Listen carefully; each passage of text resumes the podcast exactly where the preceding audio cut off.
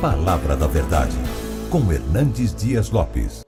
Vamos abrir a palavra de Deus ah, no Evangelho de Cristo, conforme o relato de Mateus, capítulo 27,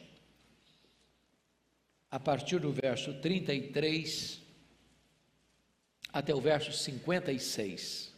Mateus 27, 33 a 56. Está escrito assim: E chegando a um lugar chamado Gólgota, que significa lugar da caveira, deram-lhe a beber vinho com fel. Mas ele, provando-o, não quis beber. Depois de o crucificarem, repartiram entre si as suas vestes, tirando a sorte. E assentados ali, o guardavam. Por cima da sua cabeça puseram escrita a sua acusação: Este é Jesus, o Rei dos Judeus. E foram crucificados com ele dois ladrões, um à sua direita e outro à sua esquerda. Os que iam passando blasfemavam dele, meneando a cabeça e dizendo: Ó, oh, tu que destróis o santuário e em três dias o reedificas, Salva-te a ti mesmo, se és filho de Deus, e desce da cruz. De igual modo, os principais sacerdotes, com os escribas e anciãos escarnecendo, diziam: Salvou os outros e a si mesmo não pode salvar-se. É rei de Israel, desça da cruz e creremos nele. Confiou em Deus, pois venha livrá-lo agora, se de fato lhe quer bem. Porque disse: Sou filho de Deus. E os mesmos impropérios lhe diziam também os ladrões que haviam sido crucificados com ele. Desde a hora sexta até a hora nona, houve trevas sobre toda a terra. Por volta da hora nona, clamou Jesus em alta voz, dizendo: Eli, Eli, lama sabachthani, que quer dizer: Deus meu, Deus meu, por que me desamparaste? E alguns dos que ali estavam ouvindo isto diziam: Ele chama por Elias. E logo um deles correu a buscar uma esponja e, tendo-a embebido de vinagre e colocado na ponta de um caniço, deu-lhe a beber. Os outros, porém, diziam: Deixa, vejamos se Elias vem salvá-lo. E Jesus, clamando outra vez com grande voz, entregou o Espírito. Eis que o véu do santuário se rasgou em duas partes, de alto a baixo, tremeu a terra, fenderam-se as rochas, abriram-se os sepulcros, e muitos corpos de santos que dormiam ressuscitaram. E saindo dos sepulcros, depois da ressurreição de Jesus, entraram na cidade santa e apareceram a muitos. O centurião e os que com ele guardavam a Jesus, vendo o terremoto e tudo o que se passava, ficaram possuídos de grande temor e disseram: Verdadeiramente, este era filho de Deus. Estavam ali muitas mulheres observando de longe, eram as que vinham seguindo a Jesus desde a Galiléia para o servirem. E entre elas estavam Maria Madalena, Maria, mãe de Tiago e de José, e a mulher de Zebedeu. Irmãos, eu quero conversar com vocês hoje sobre o tema A Cruz de Cristo, o maior drama da história.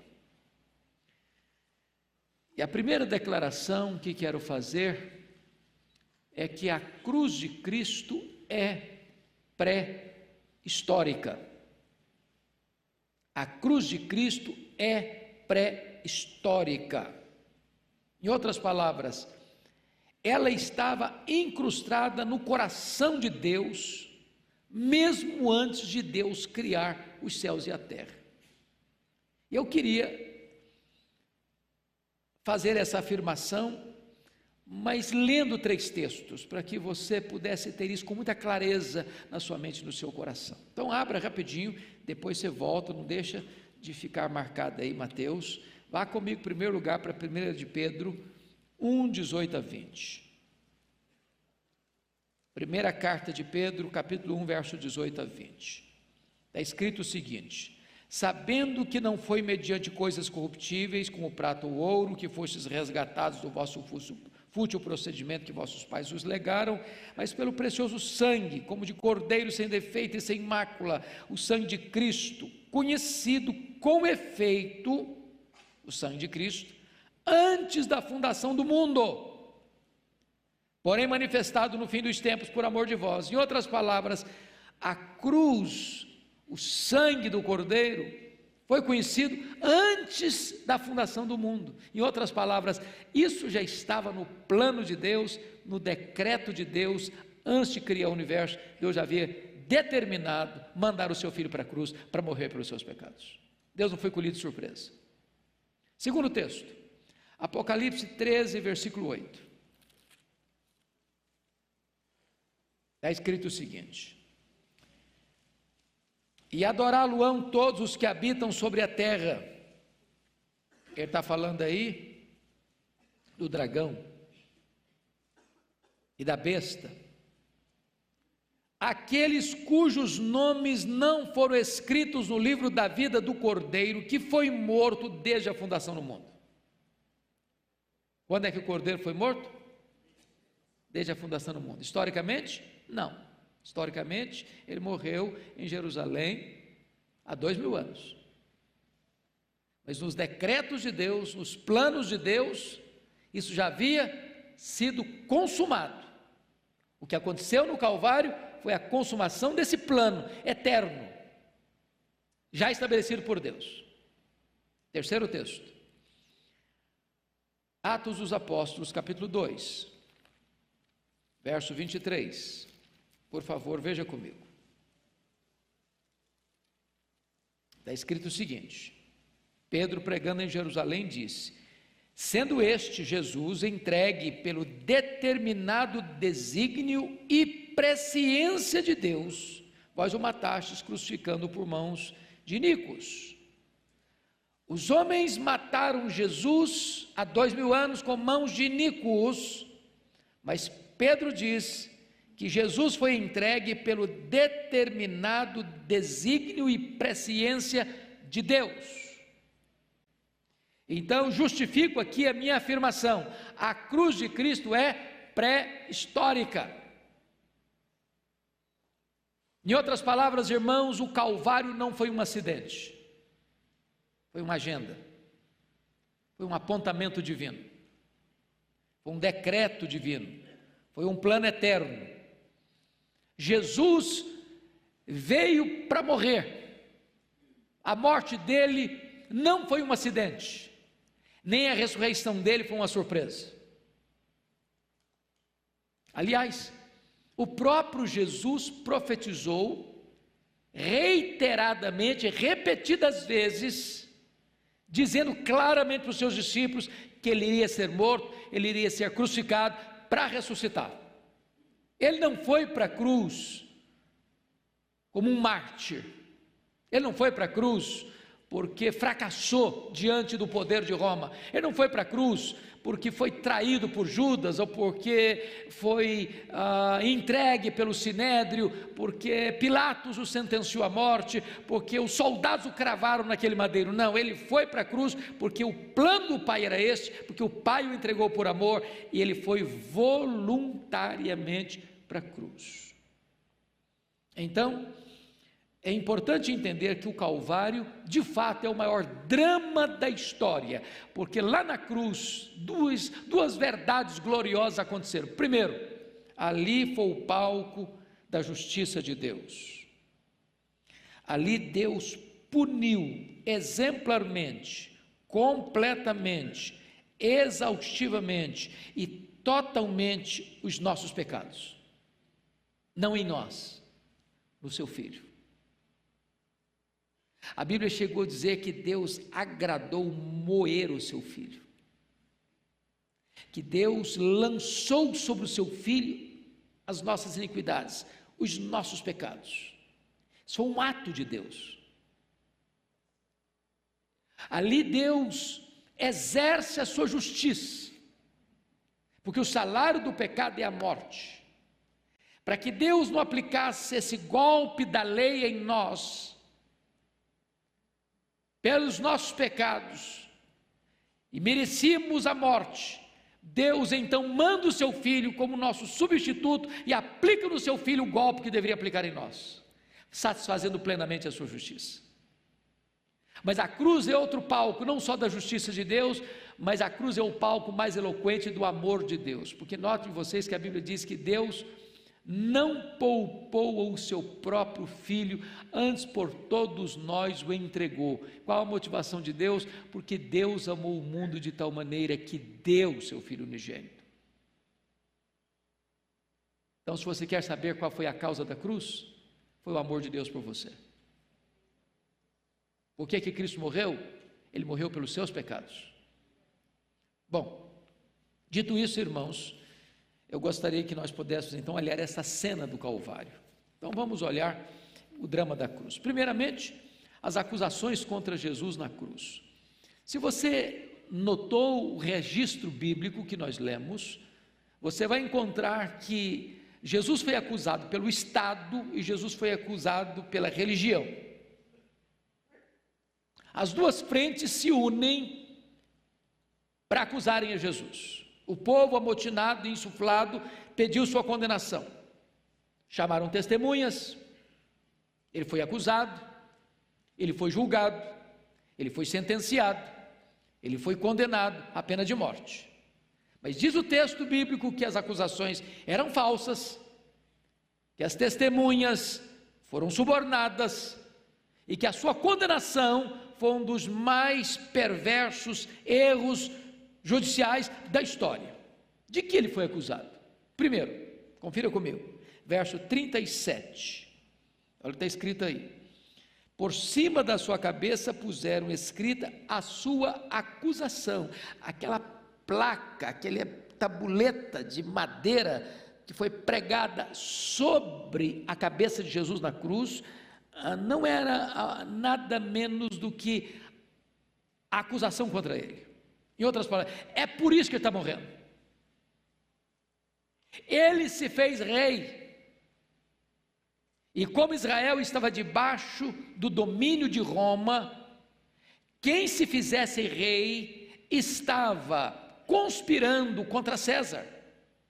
Era uma insubordinação, era uma rebelião era uma conspiração contra o governo de Roma.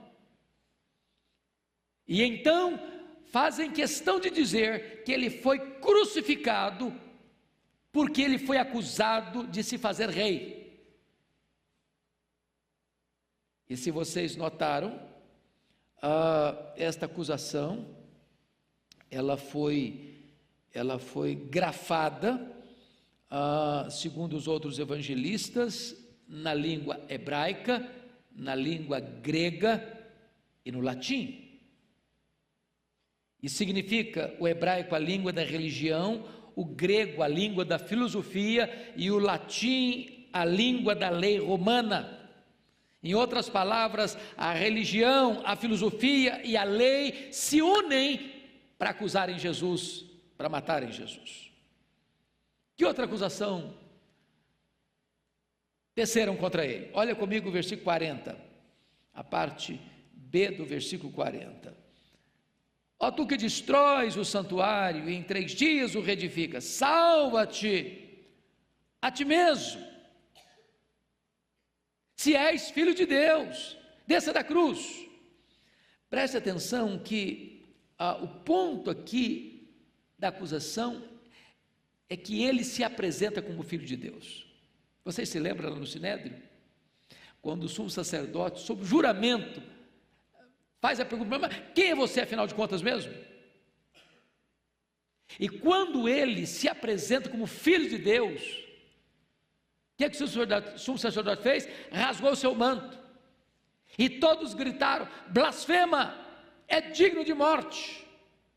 Então, a outra acusação que fizeram contra Jesus foi acusação de blasfêmia. O grande problema é que, de fato, essa era uma acusação falsa, porque ele não apenas dizia ser filho de Deus, ele de fato era o filho de Deus.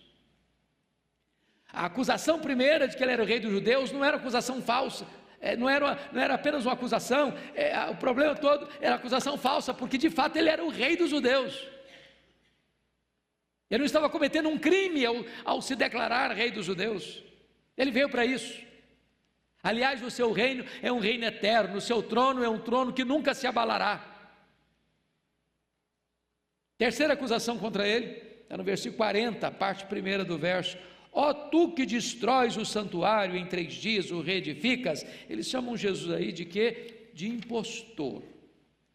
Veja bem que é, esta acusação é, foi feita contra Jesus e Marcos, no relato dele, diz que não tinha coerência. Quando as testemunhas disseram, não, nós ouvimos esse camarada falar aí que ele destrói o santuário e o reconstrói em três dias. E está escrito lá em Marcos 14, 49, que não tinha sentido, não tinha nexo o que estavam falando. Mas vejam vocês que agora os, os, as autoridades judaicas não querem saber se não tem nexo. Eles estão aproveitando o momento para espalhar esse fake news, essa mentira, essa notícia falsa, que não tem nexo, que não tem, que não tem sentido, que não tem propósito, porque obviamente Jesus não está falando do santuário que levou 46 anos para ser construído por Herodes o Grande, está falando do seu próprio corpo, que vai morrer, que vai ser sepultado, mas que no terceiro dia vai se erguer do túmulo um corpo de glória. Mas em quarto lugar, irmãos, eles acusam Jesus de ser o Salvador. Olha o versículo 42. Salvou os outros, a si mesmo não pode salvar-se. É rei de Israel. Desça da cruz e creremos nele. Ou seja, eles estão acusando Jesus de ter salvado muita gente, mas agora não tem poder para salvar a si mesmo. Estão dizendo que Jesus é um impostor impotente, fracassado, derrotado que teve muito poder enquanto estava ajudando os outros, mas quando se trata de socorrer ele mesmo, ele não tinha esse poder, ele não tinha essa capacidade de descer daquela cruz, de manifestar milagre ali diante deles. Mas notem mais. Jesus foi acusado de usar indevidamente o nome de Deus. Olha o verso 43 comigo. Confiou em Deus Pois venha livrá-lo agora, se de fato lhe quer bem, porque disse só o Filho de Deus. Olha a ideia que eles tinham de Jesus, de um embusteiro, de alguém que se põe numa posição que não tem direito de usá-la. Aliás, olha o versículo 63 comigo. Disseram-lhe, Senhor, lembramo-nos de que aquele embusteiro, enquanto vivia, disse: Depois de três dias ressuscitarei. Ou seja, eles acusam Jesus de ser um embusteiro, um enganador. Todas essas acusações foram levantadas contra Jesus no drama do Calvário, no drama da cruz. Vamos ver agora, em segundo lugar, irmãos, o drama da cruz, o desamparo de Jesus naquela cruz.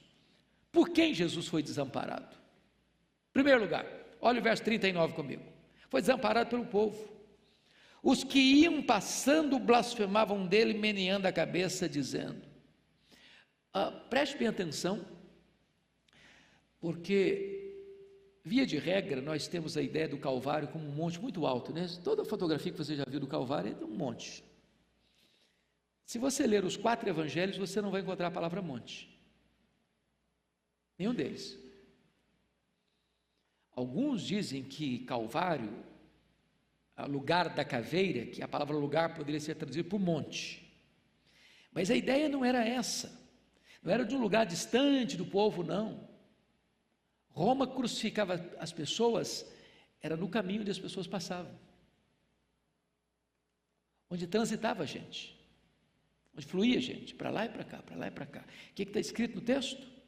39 os que iam passando. Você se lembra que a festa da Páscoa, a cidade de Jerusalém está quintuplicadamente povoada, gente passando para lá e para cá, e olhando na beira da estrada. O que estão fazendo? Menina na cabeça, fracassado, derrotado. Sofrendo as consequências das suas loucuras. Ele está sendo escarnecido pelo povo, talvez o povo que viu seus milagres, talvez o povo que recebeu benefícios dos seus milagres, abandonado pelo povo. Segundo, Jesus foi desamparado pelos líderes, olha o verso 41 comigo. De igual modo, os principais sacerdotes, com os escribas e anciãos, escarneciam. Agora não é o povo, agora é a liderança religiosa é a nata religiosa. Aliás, os mesmos que costuraram toda a conspiração contra Jesus para prendê-lo, que perseguiram Jesus ao longo dos seus, três, dos seus três anos de ministério, estão agora também desamparando o Filho de Deus, é, escarnecendo e zombando dele. Terceiro, Jesus foi desamparado também pelos ladrões que foram crucificados com ele. Olha o verso 44 comigo. Você pode ler o 44? Vamos juntos? E os mesmos impropérios lhe diziam também os ladrões que haviam sido crucificados com ele. Preste atenção que Lucas, ao relatar esse episódio, diz que um desses ladrões, que estava do lado direito de Jesus, num dado momento que nós não sabemos precisar qual, mudou o coração, se, se arrependeu e foi salvo. Mas o que Mateus relata é que no começo, também o ladrão que está do lado direito, está fazendo o que com Jesus? Falando o que? Impropérios. Impropérios. Isso é, isso é magnífico, irmãos. É muito provável que esse homem da direita, quando começa a ouvir Jesus na cruz, e a primeira palavra de Jesus, qual foi? Pai, perdoa-lhes, porque não sabe o que fazem. O coração dele foi quebrado, porque a segunda palavra de Jesus na cruz foi para ele. Quando ele disse: Senhor, lembra-te de mim quando vieres do teu reino em verdade de que hoje mesmo estarás comigo no paraíso. A gente não pode desistir de esperar a conversão de uma pessoa, ainda que no finalzinho da vida. A gente não pode desistir de esperar a conversão de uma pessoa, mesmo que ela tenha vivido a vida inteira na contramão da vontade de Deus. Mas ainda, irmãos, notem comigo o desamparo de Jesus, e esse talvez seja o mais significativo, ele foi desamparado pelo próprio Pai. Olha o verso 46 comigo. Por volta da hora nona, clamou Jesus em alta voz, dizendo: Eli, Eli, lama sabachthani, que quer dizer: Deus meu, Deus meu, por que me desamparaste? Ô irmãos, vamos entender um pouquinho aqui. Algumas pessoas não conseguem entender como é que o pai desamparou o filho. E note que aqui Jesus não chama Deus de pai. Meu Deus, meu Deus, por que me desamparaste? O que está acontecendo aqui para ele ser desamparado? É que, na verdade, se você não entender essa verdade gloriosa do cristianismo, você não entendeu o núcleo do cristianismo. Nós chamamos isso de doutrina da expiação. E aqui Jesus está ocupando um papel de substituto, de fiador de representante.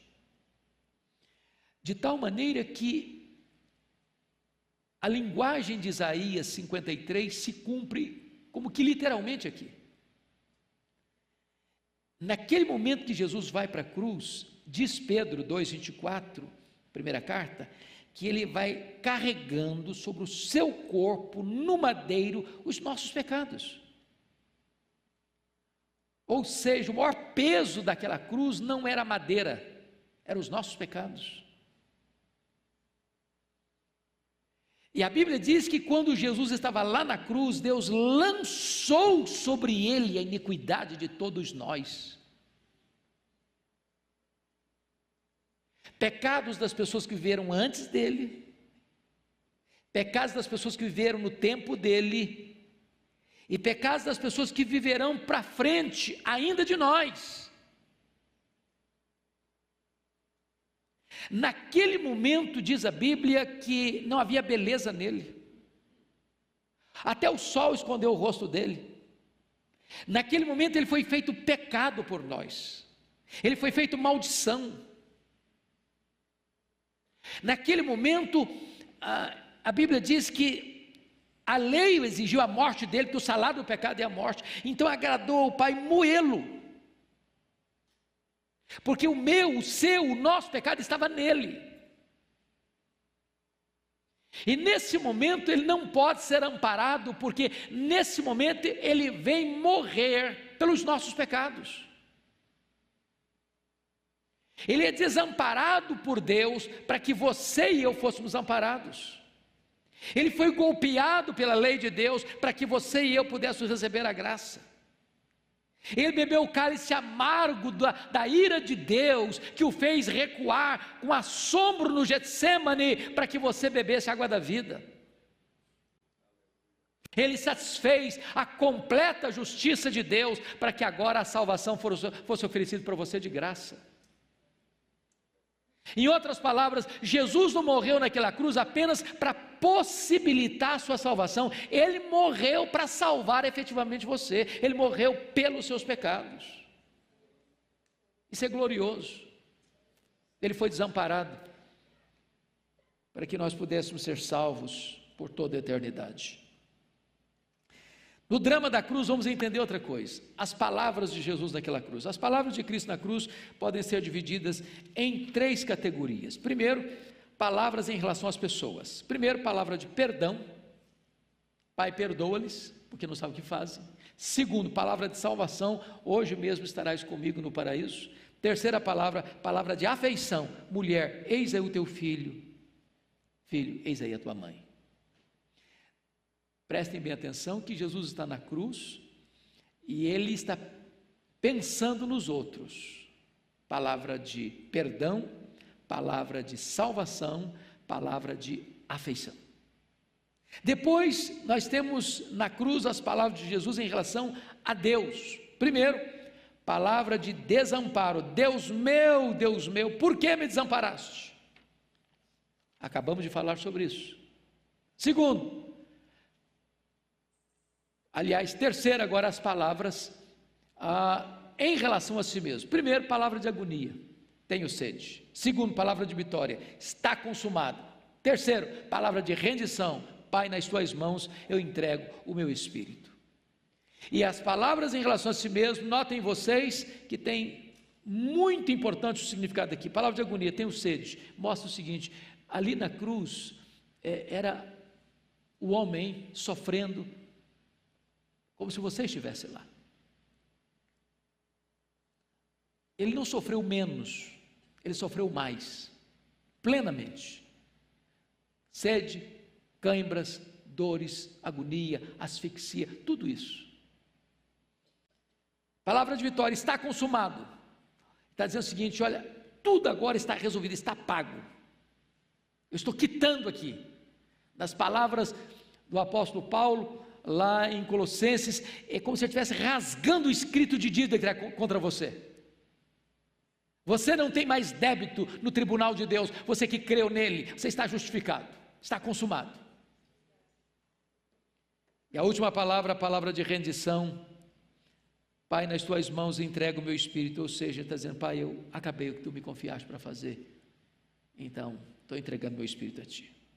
Mas eu quero concluir drama da redenção, falando do impacto da morte de Jesus Cristo na cruz. Vamos ver algumas coisas interessantíssimas aqui. Primeiro, o sol escondeu o seu rosto e as trevas encheram a terra. Versículo 45. Você pode ler a hora, versículo 45 comigo? Vamos lá? Desde a hora sexta até a hora nona, houve trevas sobre toda a terra, um eclipse total do sol. Eu quero crer, e a maioria dos comentaristas entendem da mesma maneira, que esse eclipse não foi apenas em Jerusalém, mas em toda a terra, em todo o mundo. É curioso, irmãos, que quando Jesus nasceu, houve luz à meia-noite, e quando Jesus morreu, houve trevas ao meio-dia. Se você está observando, a natureza fazia coro e se identificava com o sofrimento do Filho de Deus. Segunda coisa, acabou a hierarquia espiritual. Veja o versículo 51 comigo. Vamos ler juntos? 51. Eis que o véu do santuário se rasgou em duas partes, de alto a baixo, só até aqui.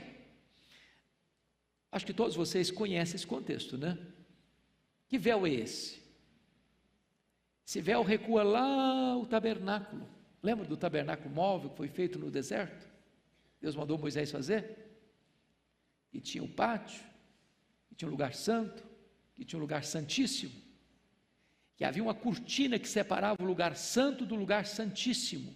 No lugar santo os sacerdotes podiam ir. Lá tinha a mesa do pão, dos pães da proposição, lá tinha a, o altar de incenso e lá tinha o candelabro, as luzes. Mas entre o lugar santo e o lugar santíssimo, o santo dos santos, ficava uma cortina grossa. Só o sumo sacerdote podia entrar para além daquela cortina onde ficava a arca da aliança uma vez por ano para fazer expiação pelos pecados do povo. Quando essa cortina parte não de baixo para cima, mas de cima para baixo, está dizendo o seguinte: acabou o sistema judaico, acabou a matança de cordeiro, acabou a necessidade de você precisar ir a um sacerdote para que esse sacerdote represente você diante de Deus. Acabou agora qualquer mediação humana na sua relação com Deus. O véu foi rasgado de alta a baixo, significa o seguinte: todos nós agora temos livre acesso à presença de Deus. Todos nós fomos constituídos em sacerdotes, que temos livre acesso à presença de Deus. Louvado seja o Senhor. Que verdade bendita. Resultado da morte do Senhor Jesus Cristo. Mas em terceiro lugar, irmãos, versículo 51b diz que. Ah, tremeu a terra, e em outras palavras, abalou e mudou as estruturas engessadas. Você se lembra que quando a lei foi dada, o Monte Sinai tremeu também. Mas quando Jesus morreu, tremeu a terra. É um abalo sísmico. E isso revela para nós, meus amados irmãos, que com a morte de Cristo toda a estrutura que parecia sólida é abalada, é afetada por este glorioso evento da morte de Cristo. Estruturas políticas, estruturas econômicas, estruturas sociais, estruturas morais, estruturas religiosas, estruturas espirituais, tudo isso foi abalado por este maior acontecimento da história, a morte de Jesus Cristo naquela cruz. Quarto, destruiu a dureza das pedras, porque o verso 51 termina dizendo o seguinte: e fenderam-se as rochas, não apenas rochas, mas os homens pedra também foram abalados. E eu acho isso glorioso, porque agora você vê a conversão de um Saulo de Tarso, violento. Agora você vê a conversão de um Agostinho de Hipona, devasso. Agora você vê a conversão de um Martinho Lutero, religioso idólatra. Agora você vê as pessoas menos prováveis se rendendo aos pés do Salvador, e a dureza do coração do homem é quebrada, como aquelas rochas se fenderam no dia que ele morreu na cruz do Calvário. Não há dureza que a morte de Cristo não possa quebrar. Finalmente, e eu termino aqui, a morte de Cristo destruiu o poder da morte. Veja o verso 52 comigo. Abriram-se os sepulcros e muitos corpos de santos que dormiam ressuscitaram. Preste atenção numa coisa. Algumas pessoas, ah, fazendo a leitura apressada do texto, dizem: não, mas então como que Jesus foi as primícias dos que dormem? Se ele, ao morrer, gente ressuscitou.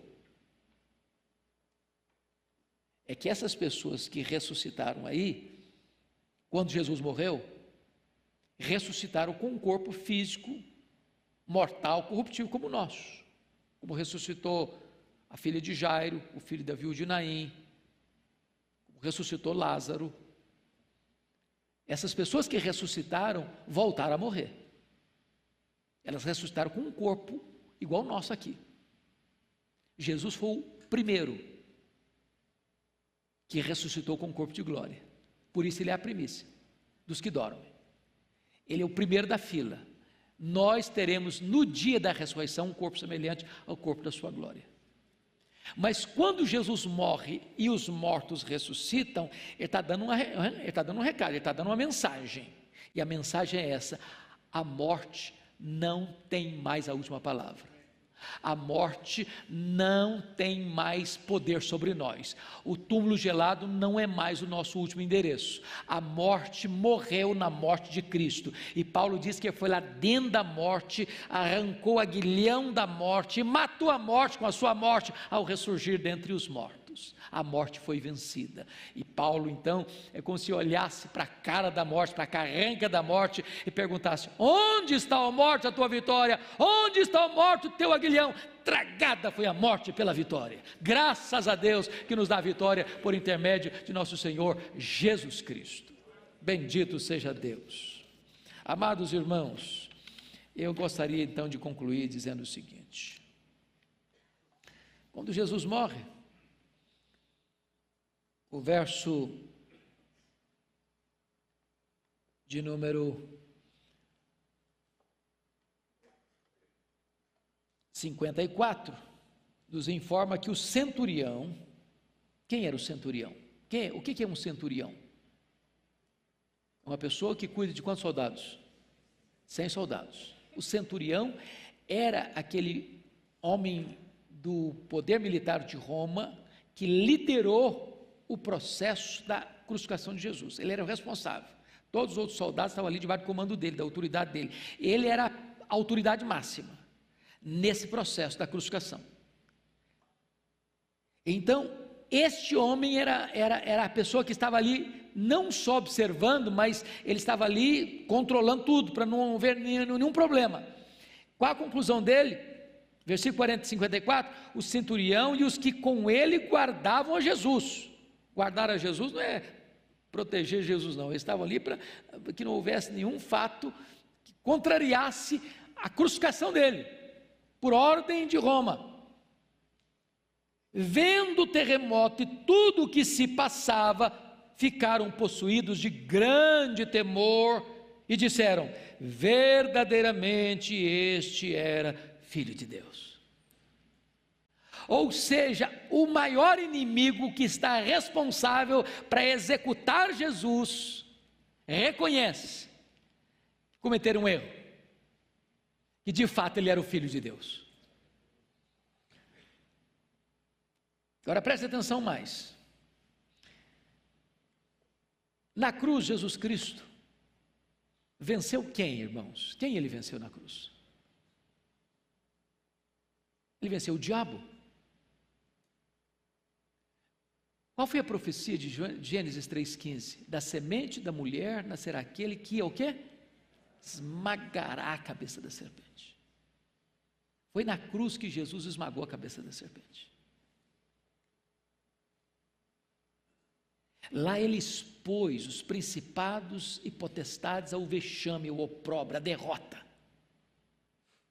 A morte de Cristo, a cruz não foi um fracasso, foi a vitória dele a vitória dele. Mas prestem atenção que na cruz ah, Jesus Cristo nos justificou, nos perdoou, nos reconciliou com Deus e nos deu a sua paz. A cruz de Cristo é a nossa morte para o pecado.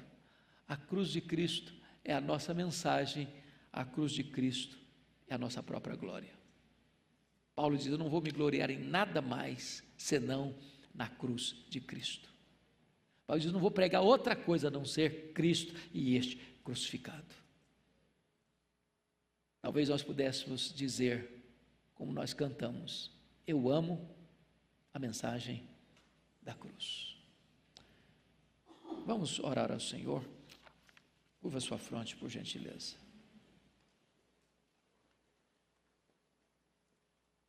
Ó Deus, o que nós te pedimos nesta noite é que tu abras os olhos da nossa alma, para nós entendermos a enormidade do teu amor por nós. As palavras mais eloquentes não seriam suficientes para descrever este amor. Porque tu planejaste isto lá antes de tu criares os céus e a terra. A cruz nunca se afastou dos teus olhos, do teu do coração. Mesmo com a rebeldia, mesmo com a desobediência, mesmo com a dureza do nosso coração, tu mantiveste o teu plano, sem mudar uma vírgula. E então a tua palavra diz que na plenitude dos tempos Jesus Cristo veio, nascido de mulher, nascido sob a lei, e ele nasceu para morrer, ele nasceu como cordeiro que tira o pecado do mundo, cordeiro que foi morto, mas está vivo pelos séculos dos séculos. Ó oh, meu Deus, não deixe que o nosso coração se afaste da mensagem da cruz. Não deixe que os nossos olhos se percam nos brilhos deste mundo sem deixar de olhar para a cruz. Ali está a nossa vitória. Ali está o nosso triunfo, ali está a nossa esperança, ali está a nossa própria glória, ali está a nossa mensagem, ali está a razão da nossa vida, porque foi naquela cruz que Ele verteu o seu sangue para nos limpar do pecado e nos reconciliar contigo. Agora rogamos-te, Deus, aplica esta palavra ao meu, ao nosso coração aqui nesta noite para que saiamos daqui debaixo deste refúgio bendito e eterno, o refúgio da cruz. Assim oramos, em nome de Jesus.